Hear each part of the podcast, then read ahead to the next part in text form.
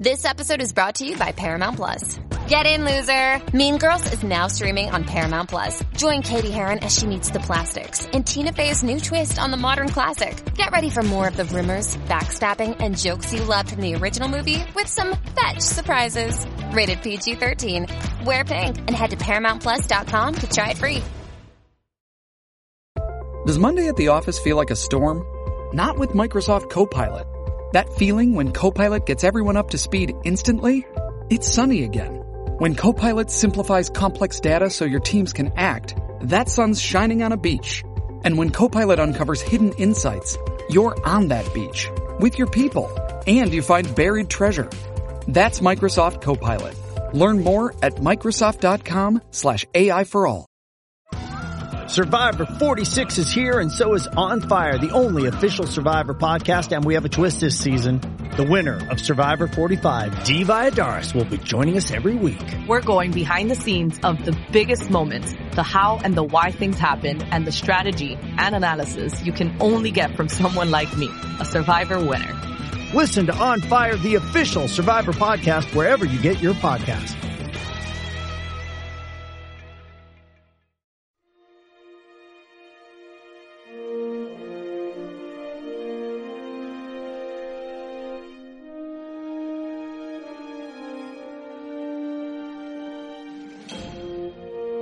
Antiguos planetas, antiguas tradiciones y un nuevo comienzo.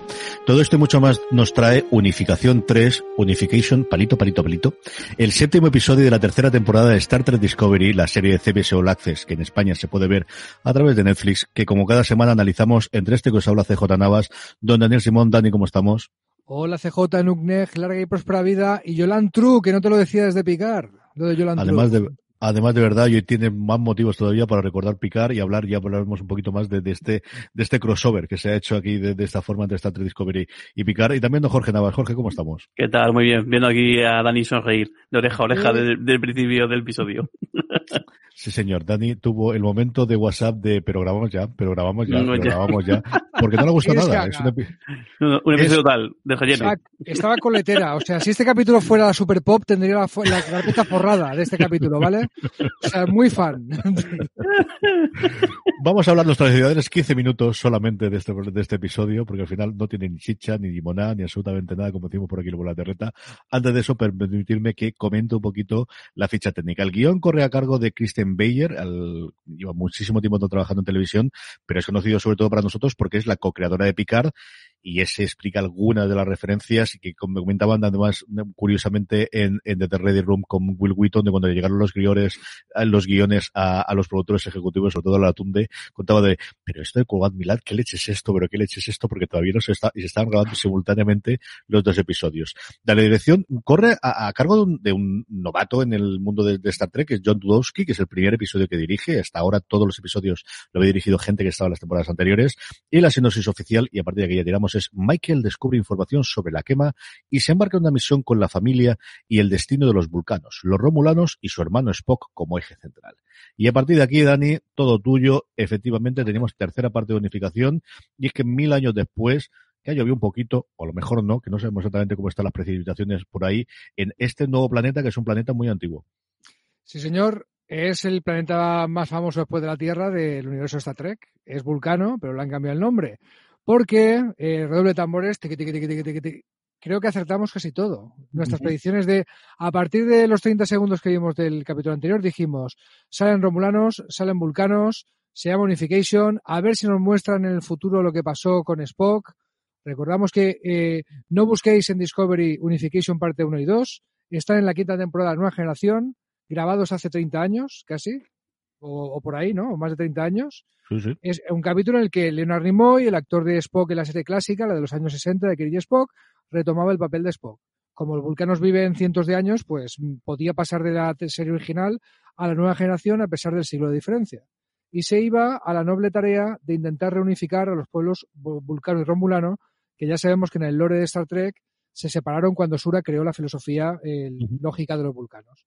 Pues los rebotados con Sura fundaron eh, un imperio, el Imperio Romulano, que ocupó dos planetas, Romulus y Remus. El destino de Remus lo vimos en la película de Star Trek Insurrection. El logo de, de los Romulanos, perdón, la insignia que, que llevan siempre, era una especie de ave de presa, que era como se llaman también sus naves, el, con un planeta en cada garra que representaban a Romulus y a Remus, y aquí vemos una nueva insignia que tiene un tercer planeta, porque eh, la misión de Spock tuvo éxito, los, los, romulanos y los vulcanos se unificaron, se fueron a vivir a, Vulcano y le cambiaron el nombre al planeta, y allí viven en paz y armonía hasta que llegó la quema y se salieron de la federación, por cosas que no cuentan en este capítulo. Pero creíamos que los poquitos eh, romulanos y vulcanos eh, que, en, que quedaban en el universo iban a estar viviendo juntos y lo acertamos. Y también por acabar de pegarnos el moco, yo os dije que en esta versión de Discovery que están eh, intentando equilibrar el tener una historia arco que dure toda la temporada con la naturaleza episódica clásica de Star Trek, de episodio de la semana, un tropo clásico junto a fallo del transportador, junto a ¿por qué metimos a todos los oficiales en una misma nave lanzadera? Pues el que nos faltaba era el del juicio, el de explorar un dilema a través de un juicio con un defensor, con un fiscal, que exploraran todas las el, todas las, eh, las aristas de, de una, de, un dilema para hallar la verdad. Y aquí, hombre, no tenemos un juicio con juez, pero, pero tenemos un juicio con abogado defensor que a mí me ha recordado mucho el materialismo dialéctico. No sé qué opina Jorge Navas de esto.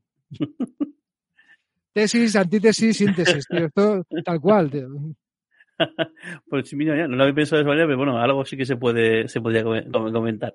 Eh, nada, ¿no? Después de lo que Dani ha hecho la introducción eh, perfecta del, del, del, episodio y no sé, una, maravilla. Yo creo que, yo creo que ha sido el, gran episodio de la temporada y no sé si incluso diría, del, de, al menos en el top 3 de, de, de lo que llamamos de serie, yo creo que, sí, que, que sin duda creo que es un acierto de principio a fin, creo que es, está súper bien eh, planteado todo el, el, tema de la unificación y, y no se han quedado en eso, sino me gusta mucho, por ejemplo, el hecho de que haya, cuando llega el juicio las tres figuras distintas a, que representan las tres facciones, porque claro, pues aún sigue habiendo una, una facción de Romulanos, una facción, podemos decir, más true de Bucarianos, y luego pues estos híbridos que son los que de, de forma natural pues en el momento que se unifican, pues eh, se da esos casos, que es, es, un caso que se da La siempre...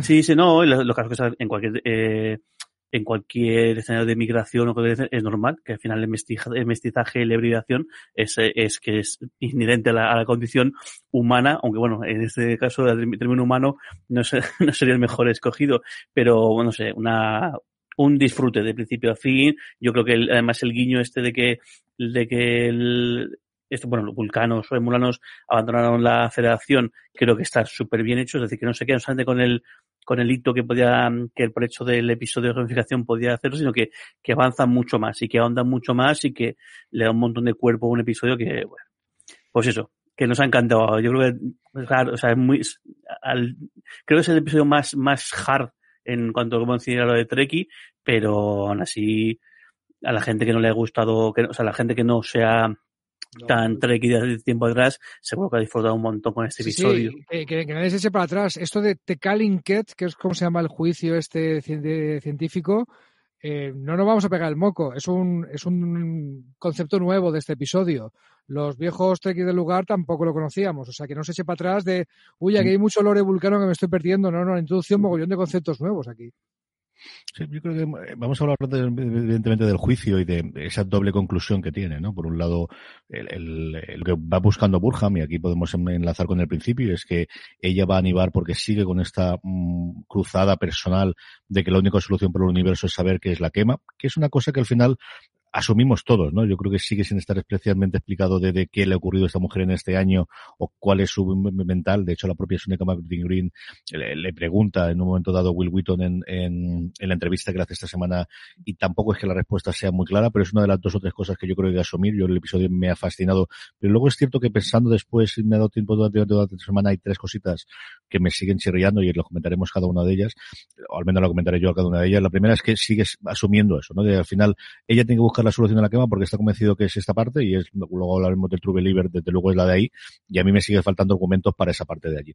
Y se va a este Níbar que yo creo que es el primer gran momento que tenemos, tenemos un momento después mucho más por lo viejo del lugar que es cuando sale la figura de Nimoy directamente y recordamos ese, pues ese, ese, episodio clásico de la nueva generación, pero esa llegada a Níbar y esa llegada y ese reencuentro, pues eso, con la raza más absolutamente identificable con, con el mundo Trek, como son los romulanos o especialmente, desde luego, los vulcanos, es una cosa que, que, que ya te pone en situación, Dani, de, de, aquí está ocurriendo algo, aquí vamos y vamos a un episodio gordo. Yo creo que es el momento, y ya lo sabíamos por el preview, por el anticipo que tuvimos la semana pasada, de este es uno de los episodios pivotales y principales y de aquí sabemos lo que estamos haciendo, sobre todo para los viejos del lugar. Sí, también tiene el único, el momento McGuffin que tienes que creerte, ¿no? El de tú, Michael Burham, en el capítulo anterior te hemos degradado y ya no es el oficial de la nave. Anda, que es la hermana de Spock, que es la única que puede irse a hacer, hacerse la diplomática con, con, la con, los vulcanos, no vete a salvar la galaxia, pero no me acabas de degradar, sí, sí, pero tú vete para allá. Y Saru se queda ahí con cara de abate, pero si la ha degradado, ¿no? Pero tiene que ir para allá. Y tiene también guiños muy trequis, como dices, ¿no? Cuando llega al planeta, ah, la hermana de Spock, cuánto honor, estoy con mi cara de vulcano serio.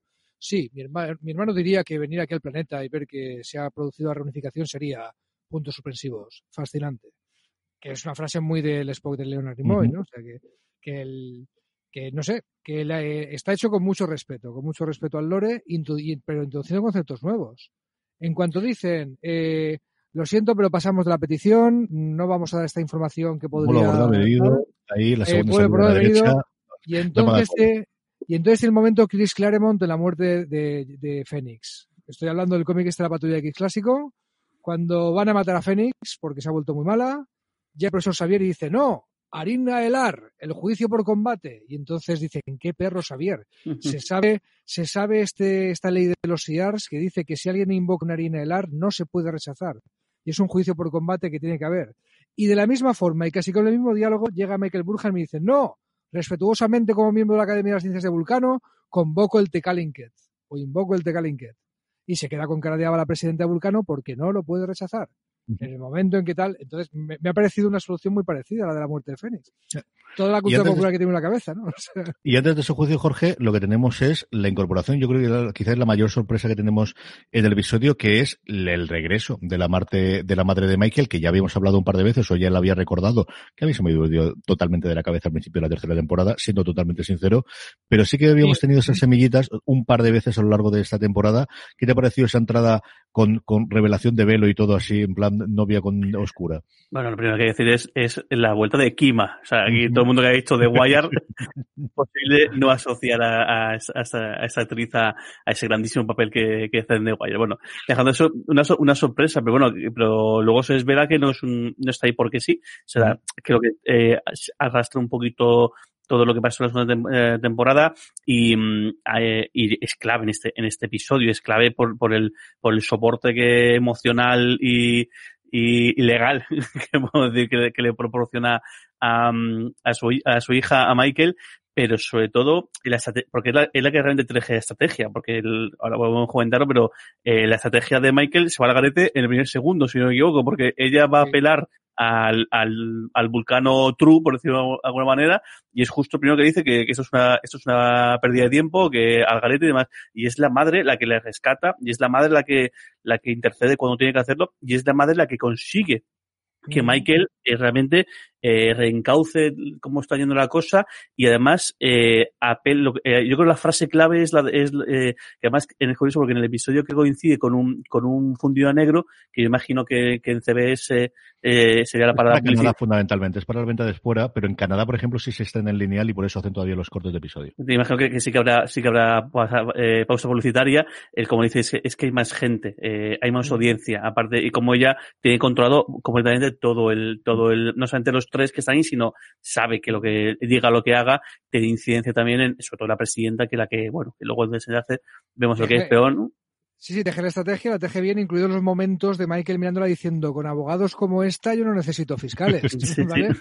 Pero, pero, pero, y, y, luego el hecho de que le, le que rescaten esa idea del culto de la escuela admirar que vimos en, en, en Picar y que nos fascinó y que veamos que no se queda solamente en, en un hit, que, en, en, una cosa muy puntual de que crearon en Picar, sino que realmente le van a dar un poco de cuerpo, le van a dar un poquito de, de, de, de, de razón o de, o de más uh -huh. lore incluso. Creo que es un caramelazo y es todo, todo un regalo, uh -huh. un acierto. Muy, muy, me parece es una cosa que podía haber salido muy mal, el hecho de que rescato a la madre porque sí, y no, no, y todo lo contrario, consiguen traer a la madre y tiene un peso y una importancia en el episodio eh, uh -huh. y luego además deja ahí las, eh, siembra un poquito para que posiblemente en otro momento de la temporada aparezca, eh, chapó, de 10. Pero... yo creo que sí que tiene pinta de que la tendremos después. Dani, tenemos ese, ese trío Calavera haciendo de jueces, que al final da la razón a aquellos que a Spock lo adoramos, pero los, los vulcanos son un poquito capullos. Siempre han sido un poquito capullos habitualmente. Ese sentido de superioridad, más lógico, menos lógico. Aquí el capullín lo tenemos en el centro. Me gusta mucho a mí ese juego de las distintas opiniones que hay en función de las distintas facciones de un planeta que sigue con problemas 800 años después más o menos de la reunificación. O sea que al final yo creo que hay que recordar que el salto teóricamente son mil años adelante.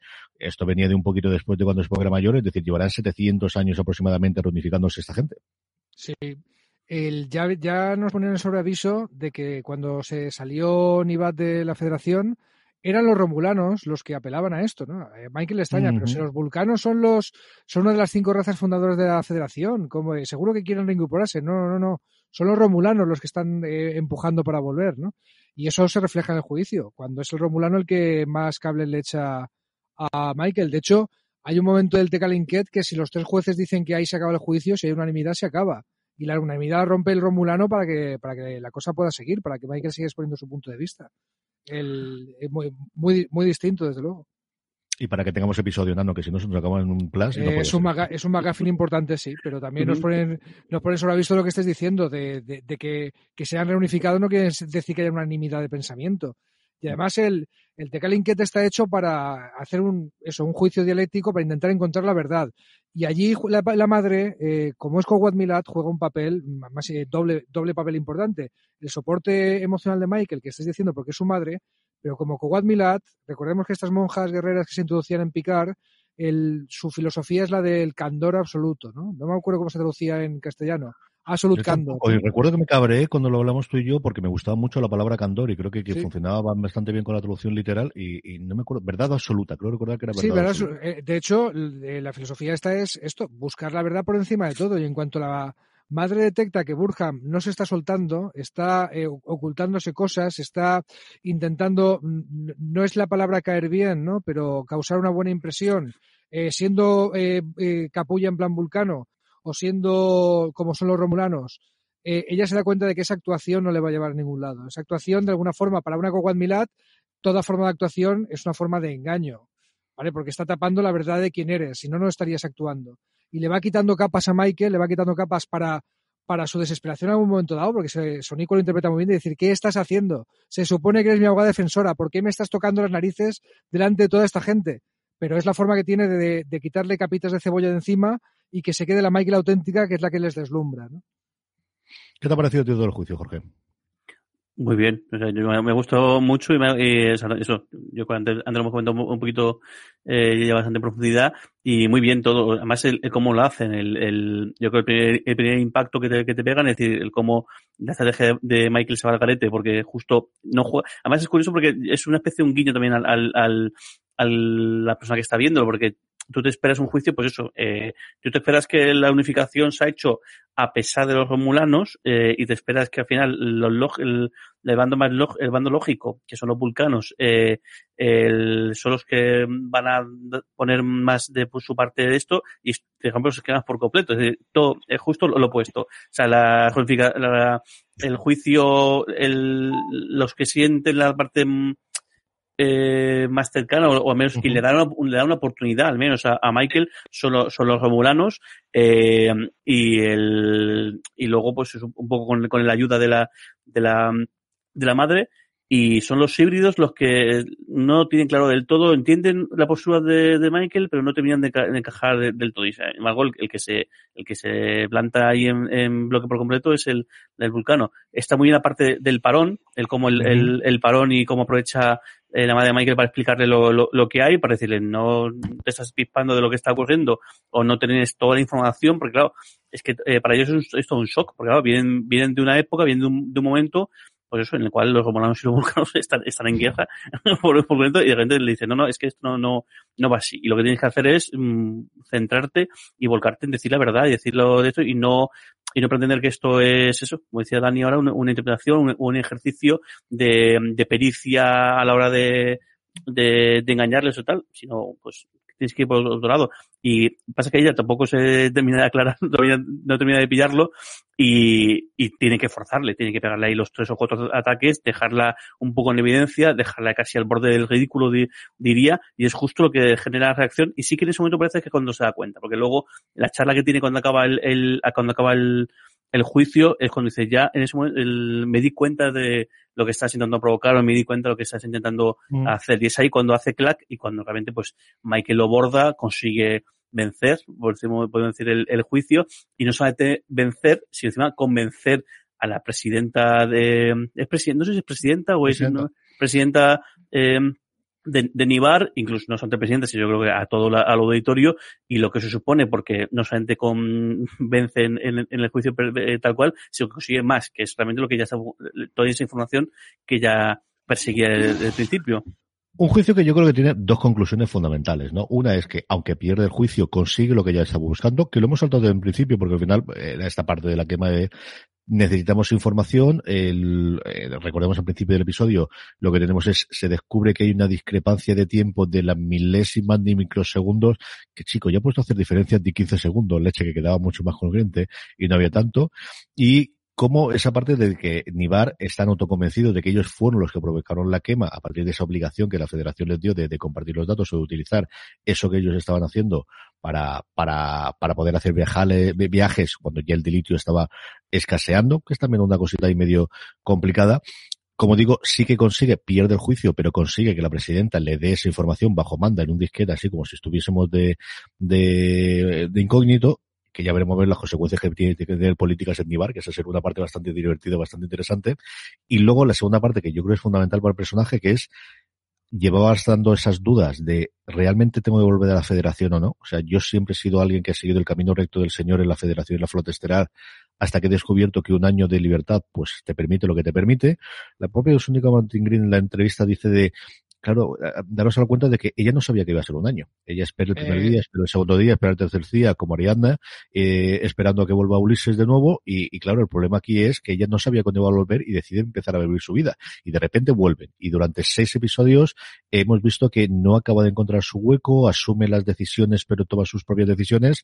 Y yo creo que la gran conclusión, más allá de lo que evidentemente va a llevar a impulsar el resto de la temporada de intentar descubrir qué ocurrió con la quema, es esa confirmación de ella de sí, soy carne de flota estelar, me viene de familia y yo soy al final el uno oficial y quiero estar aquí dentro. Dani.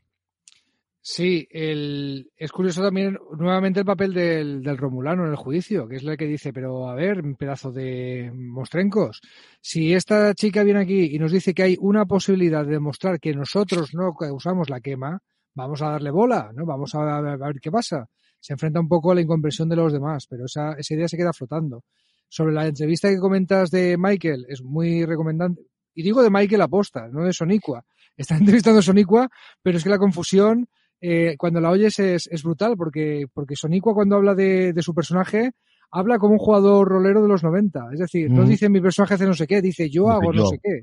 Todo el rato. Está como un hablando y de hecho, si, si yo supiera que la Discovery iba a volver dentro de un año, yo hubiera sido una persona completamente distinta. Ojo que no dice mi personaje lo hubiera interpretado de forma distinta. ¿no? O sea, eh, esto tampoco es que se le haya ido la pelota. Hay muchos actores y actrices que hablan así de sus personajes. De, el, sí. reflejan así la inmersión que hacen en ello, ¿no? Yo hago no sé qué, yo pienso no sé cuántos y se refiere al personaje. Por eso me recuerda a los releos de los 90. Pero, pero sí, el resultado de, el, el resultado del juicio es que se reanudan de alguna forma las relaciones diplomáticas con Vulcano más teniendo la hermana de Spock ahí como un asset, ¿no? Como una herramienta de la que la flota estelar va a echar mano seguramente más veces y, y, acabarán dando información que les lleve que les lleve el origen de la quema. Y no, no quiero spoilear mucho, pero en el próximo episodio, en los 30 segundos que se no ven, hagas, ya, no lo hagas y luego sabemos, lo tiramos, que ya, ya no que eventual, ya, eventualmente calla, esto pasará. Calla, no, ya, ya, no decimos cuándo. ya, espérate que no te decimos quito. cuándo. Espera, que esto espera, pasa. espera, que te quito. que te Muteale, quito. muteale, muteale. Lo quito, lo quito tiene más peligro una caja de bombas, vamos. Madre mía. Jorge, últimas conclusiones sobre la parte del juicio que al final es el bloque. Tenemos una trama que vamos a comentar ahora que es la parte de Tilly, pero el, el grueso, eh, algún comentario más o en general te gustó mucho, ¿no? Sí, me ha gustado y y creo que está muy bien también el, el cómo resuelve la, el, el, esa situación que, que comentabais, que lleva ahí dándole vueltas, que sí, que no, que no sé si pinto aquí, no sé si encajo, no sé si me voy con, con Book, que por fin hemos descubierto el amor ahí por, por la galaxia, y creo que aquí directamente ya, incluso está muy chulo la escena final de con, con Book, la que dice, has, has, has vencido, has conseguido dos, lo he conseguido, como dándole a entender que si, si es que tú vales para esto, si es que tú has nacido para esto, es lo que, pues, es el camino por el que te ha llamado el Señor y tienes que dedicarte a esto porque es tu, es tu lugar y es tu sitio y esto es tu gente y es tu gente. Y también hay el guiño de la escena final de, de Tilly, que comentaremos ahora esa otra trama, eh, y resuelve su, su duda existencial de si merece la pena seguir ahí no seguir ahí, pues bueno, claro que va a seguir y, a tope, y va a conseguir descubrir la quema y alcanzar la paz del universo y todo lo que se proponga porque es Michael Brujan y, y mola mil, ya está ya no me vas a quitar la, la, la, la canción de este mi sitio está en mi gente, somos obreros, lo que sea de presidente, en todo el puñetero programa. Ya te lo no me va a quitar en todo el puñetero programa. Dani, esta es la trama A, pero teníamos más. Teníamos la trama B, que es también otro salto de fe, que es cómo convertimos a un alférez en número uno de la Enterprise.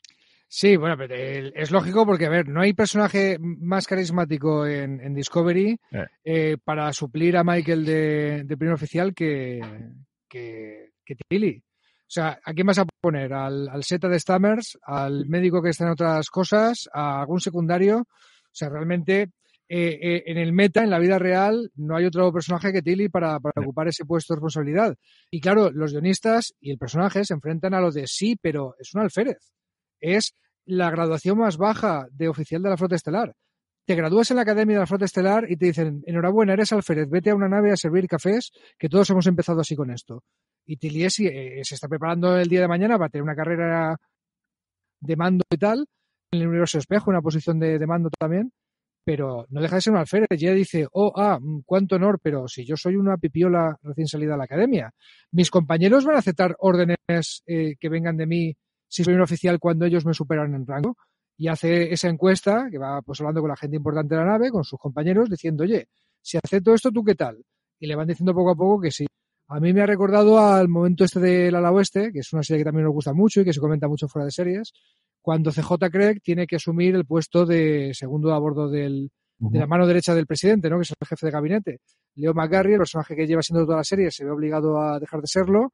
Y CJ, que no era la siguiente en rango, ni mucho menos, era la jefa de prensa, pero saben que su posición en el equipo, su carisma, el respeto de todos los compañeros que tienen, pues le hacen la persona natural, aunque no es la evidente si seguimos el escalafón. Y eso es Tilly la persona natural, el, respetada por sus compañeros, querida por todos, que todos le montan una escenita, una intervención para decir que sí, tonta, que, te, que te vamos a hacer casito si, si lo coges, cógelo, ¿vale? Y una escena emotiva también. Jorge, ¿cómo lo ves tú? Todo se ha dicho, tampoco había mucho donde elegir.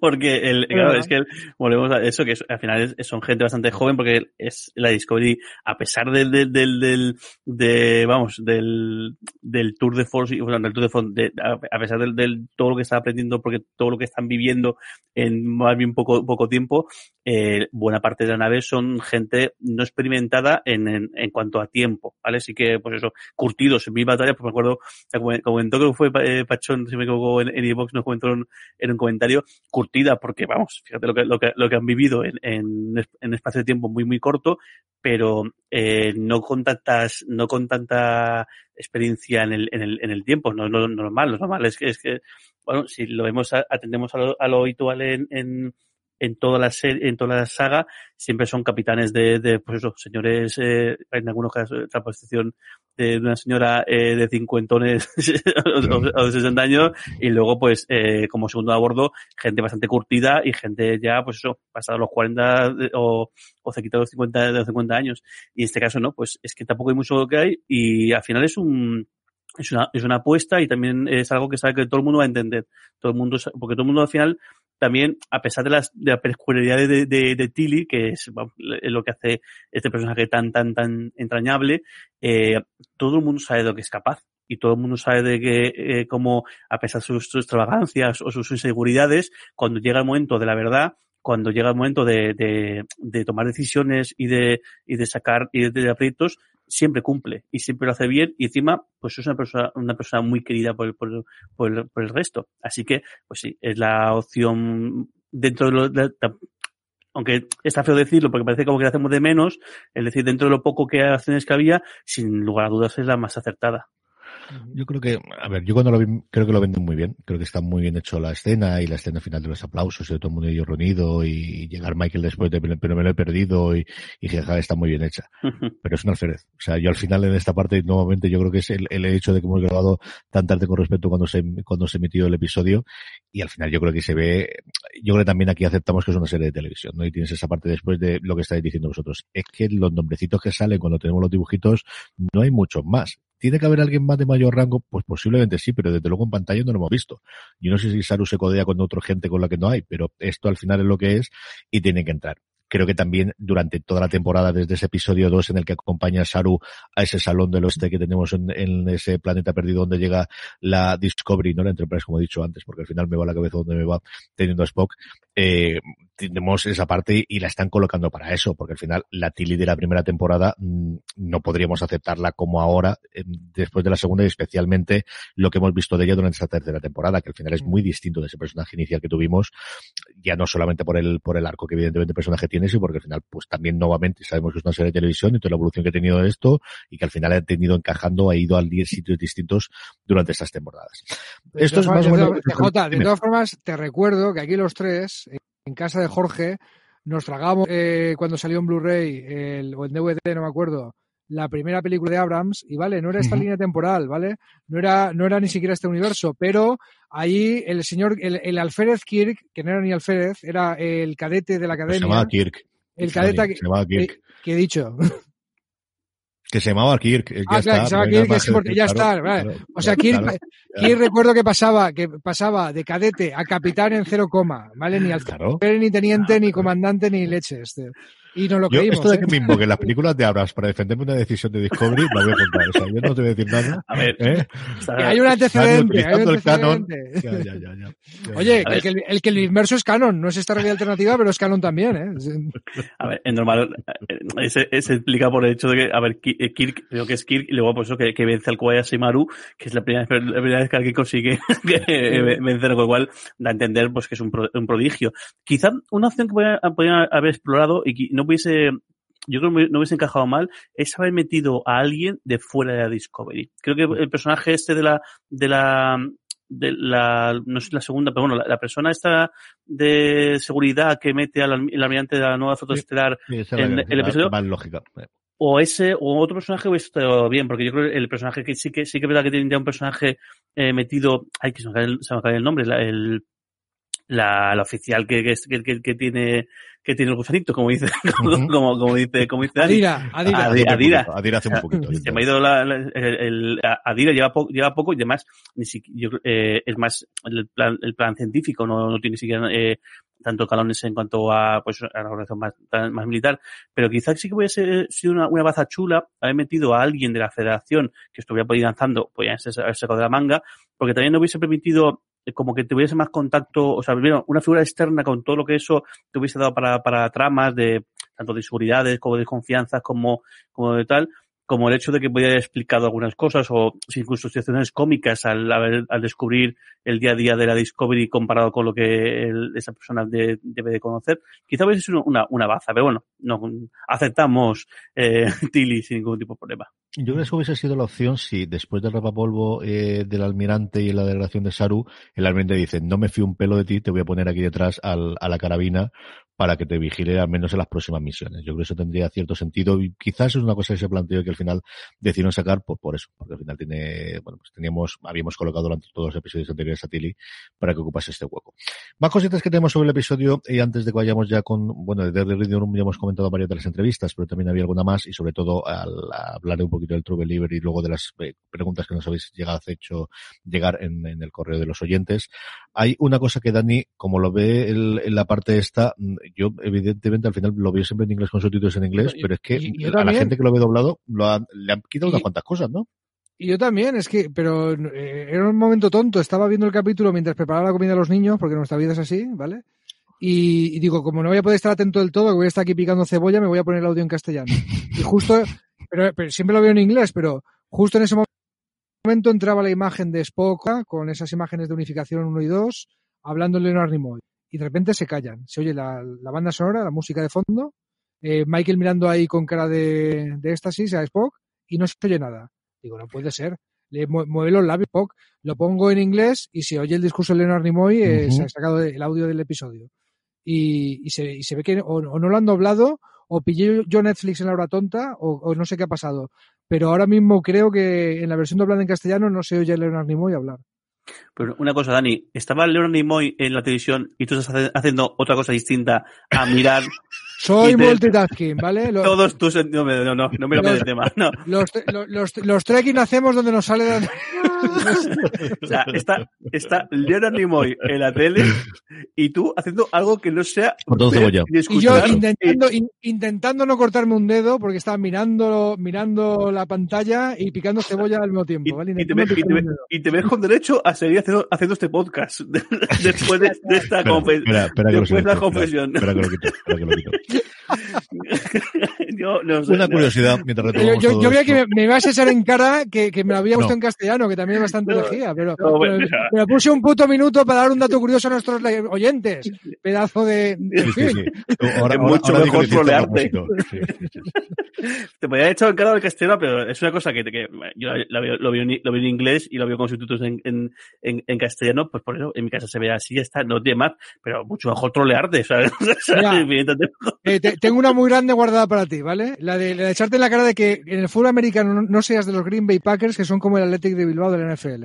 Ya, esa, pues, esa te la recordaré En fin. mucho tiempo. es que mí- Nibar, Nibar, que pensaréis que esto ha sido una ya. No, no, no, no.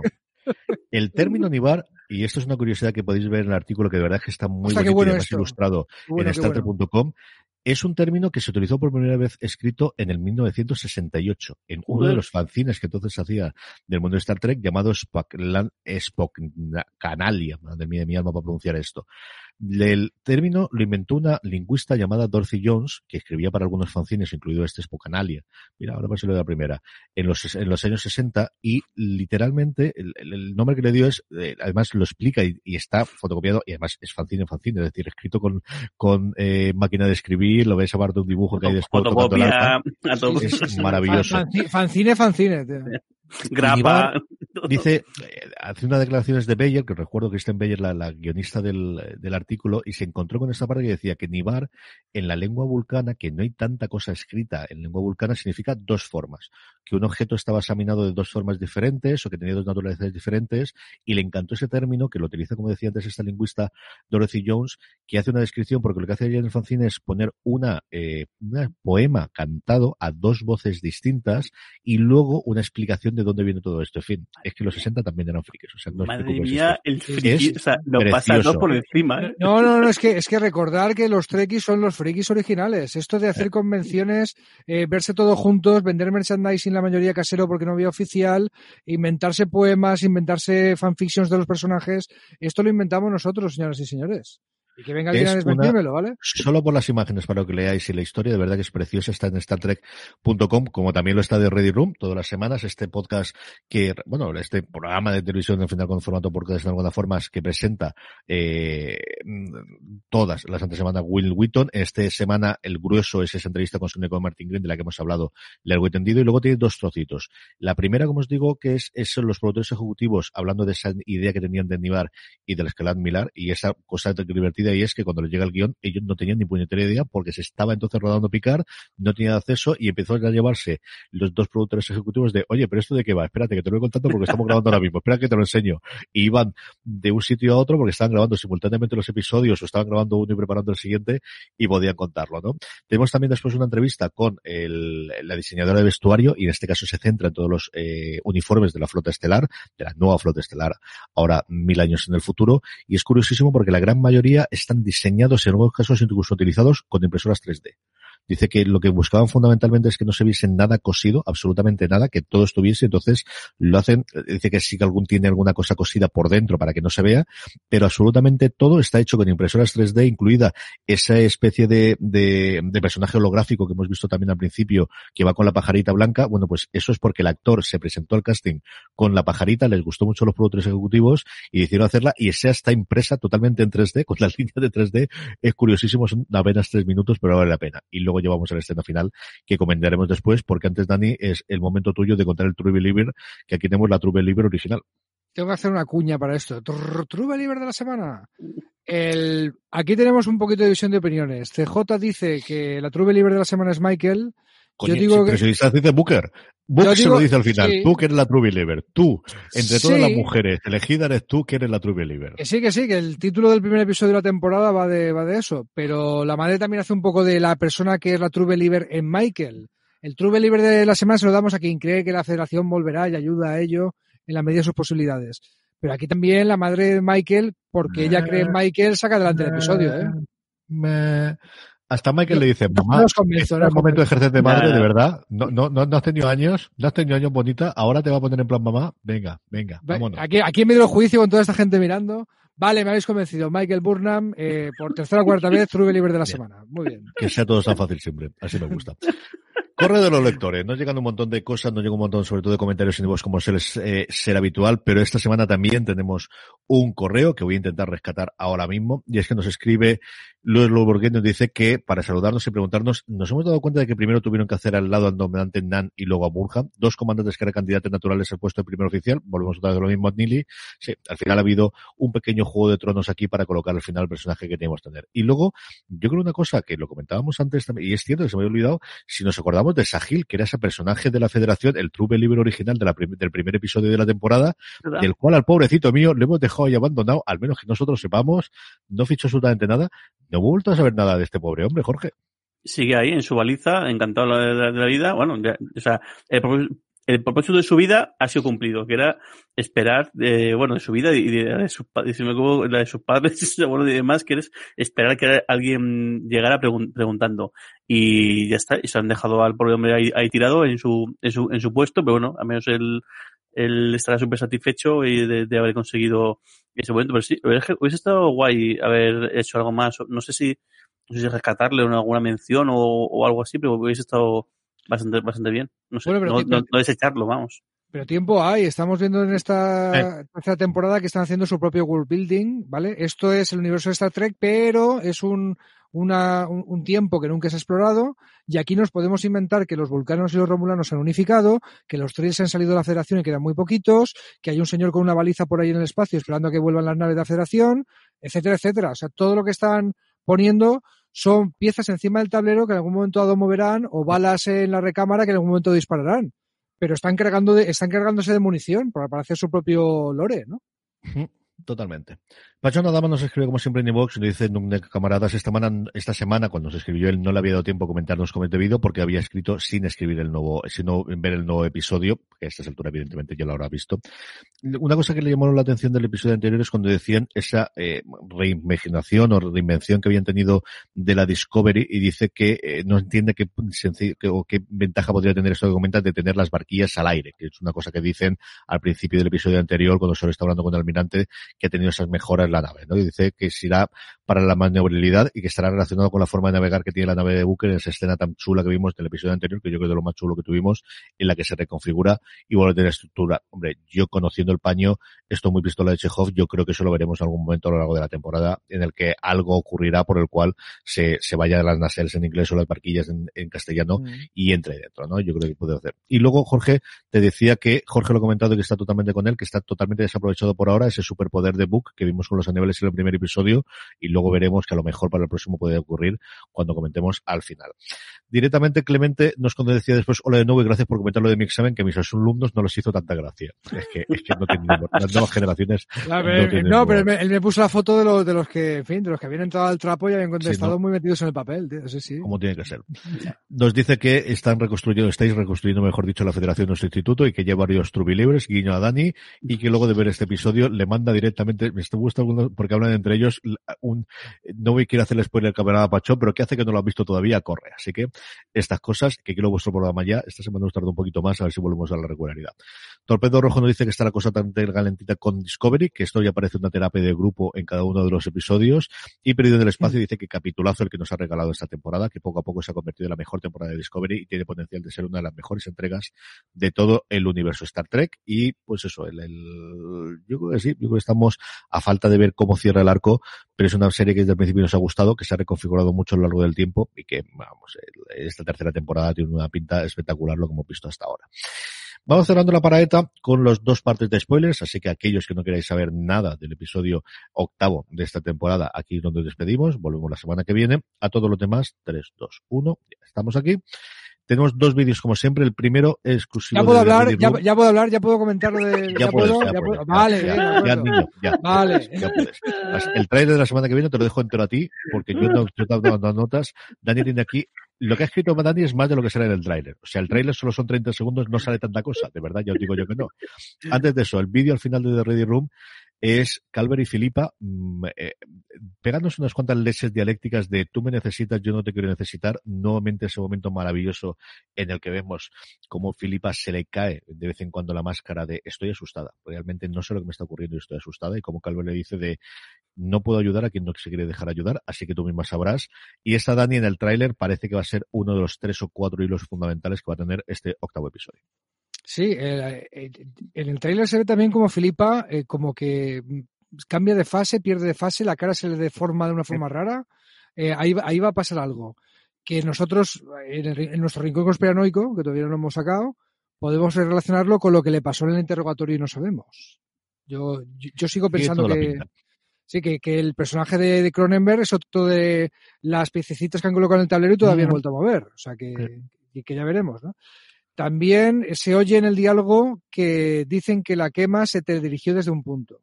Esta, esto que quería Michael de triangularlo, que no. segundos, tenemos una escena en tres, en, de, efectos especiales con una cosa que parece el universo que parece realmente la explosión y de donde aparece, ¿no? Sí, sale un microsegundo de una especie de animalitos, medusitas, mm, medio medusas, medio espermatozoides del espacio que flotan por ahí. Y sale eh, Book con ellos. O sea que yo imagino que va a volver a usar sus poderes de hablar con animalitos el más cositas, se ve también un segundo de una mano con un guante y unas uñas muy largas con pinta de villano, le falta acariciar un gato, que aprieta un botón y luego hay algo que hace pum pum. Yo creo que esa mano con una uña muy larga y muy alienígena será el gran villano de la temporada que todavía no se ha revelado. A lo mejor es ese que han mencionado ahí en el campo de donde estaba preso Book, ese que se mencionaba pero no se revelaba, o ya veremos qué. Pero hay una mano muy siniestra que aprieta botones y hacen pum.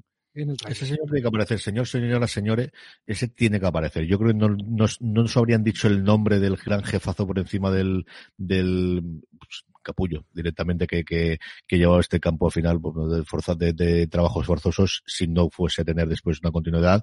Y tenemos también esa corporación que se me ha olvidado totalmente desde el principio que parece que es también la medio enemiga de la federación o el este Esmeralda o Amatista, ¿no? No, no, en la cadena Esmeralda creo. la cadena Esmeralda, que era, lo de, que, era, lo de los perdón era lo de los oriones y los andorianos eso es yo creo que alguna cosa tenemos que tener por ahí Jorge después de espermatozoide del, espacio es complicado mejorar esto, pero de, de lo trailer, ¿qué es lo que te gusta más? Y, además ha hecho, ha hecho tres pum, dos, dos seguidos pum pum, y, pero un volumen muy, muy, muy delicado. Y, siempre, siempre estás aquí atento a que no reviente las orejas de los oyentes. Muy speaker friendly, los, los, tres pum. No sé, o sea, un trailer, ha sido un trailer eh, en mayúsculas en cuanto esto es un tráiler, o sea, el, el 30 segundos, pum, pum, boom, he visto tres pum también ahí speaker friendly, eh, con tres detalles súper, súper, y te deja con muchas ganas de, de, de, de ver más, eh, por un lado, la trama general, el tema de la quema, parece que por fin vamos a ver que lo que, y parece se, se va a corroborar que realmente la quema tuvo un punto de origen y un estallido a partir, a partir de ahí. Yo, es la palabra que dicen este elegido, ¿no? Como que parece que, que alguien la, la, la hizo iniciar. Alguien le dio el botoncito, con garras hizo, o garras, pero sí. le dio un botón. Sí. Eh, el, el, luego, el, el, el momento de, de, de, Filipa, que después de un episodio en el cual no ha aparecido, que esta trama se ha dejado un poquito, un poquito de lado, o sea, aparece porque sí que está teniendo bastante incidencia a lo largo de, de los episodios y luego pues eso, justo con, eh, coincidiendo con el mensaje que, no, que, nos llegaba, justo parece que en este episodio Book va a volver a, a, hacer uso de esos poderes y quizá mm, podemos tener la suerte de, de, que nos expliquen un poco, que son, porque de momento únicamente lo, los hemos visto en acción, -huh. más o menos intuimos un poco de, de qué palo va, pero no sabemos exactamente ni, ni qué puede hacer y qué no puede hacer con esos poderes, ni por qué los tiene. Si es por la una, es de una raza específica, si es porque tiene algún ha adquirido ese poder o es un entrenamiento o qué es lo que es. A veces nos sacan de dudas que puede estar, aunque no tiene por qué ser de golpe, que esto siempre también mola un montón que no vayan soltando así con, con, gotitas, pero bueno, está guay que, que, el, que este detalle del personaje de, de Book que han explotado tan poco, pues que nos dejen una, muestra más, a ver qué, qué, ocurre. Sí, señor. Nos veremos lo que ocurre la semana que viene y como siempre estaremos aquí para comentarlo entre estos tres. Este que te habla, CJ Navas, don Daniel Simón, un abrazo y hasta el próximo programa. Alguien por la vida, hermanitos. Nos vemos pronto. Y don Jorge Navas, hasta la semana que viene. La semana que viene más. A todos vosotros, gracias por escucharnos, gracias por estar ahí. Mucho más contenido sobre Discovery y sobre vuestras series favoritas en series.com y nuestro canal de podcast en YouTube y en todos los sitios demás. Volvemos la semana que viene a ver dónde nos lleva esta aventura. Engage.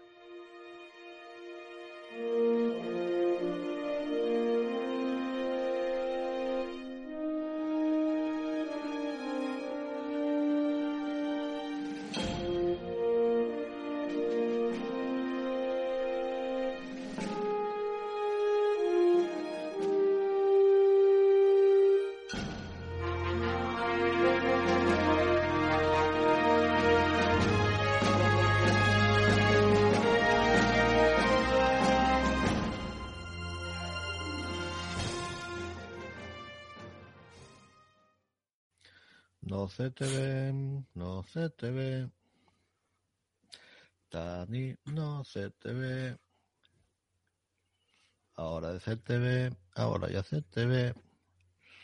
No se te escucha. Y la wifi está en amarillo. ¿En serio? Oli. Ahora sí. Ahora sí te veo. Yo tengo, yo tengo todas las barras. Yo tengo aquí siete.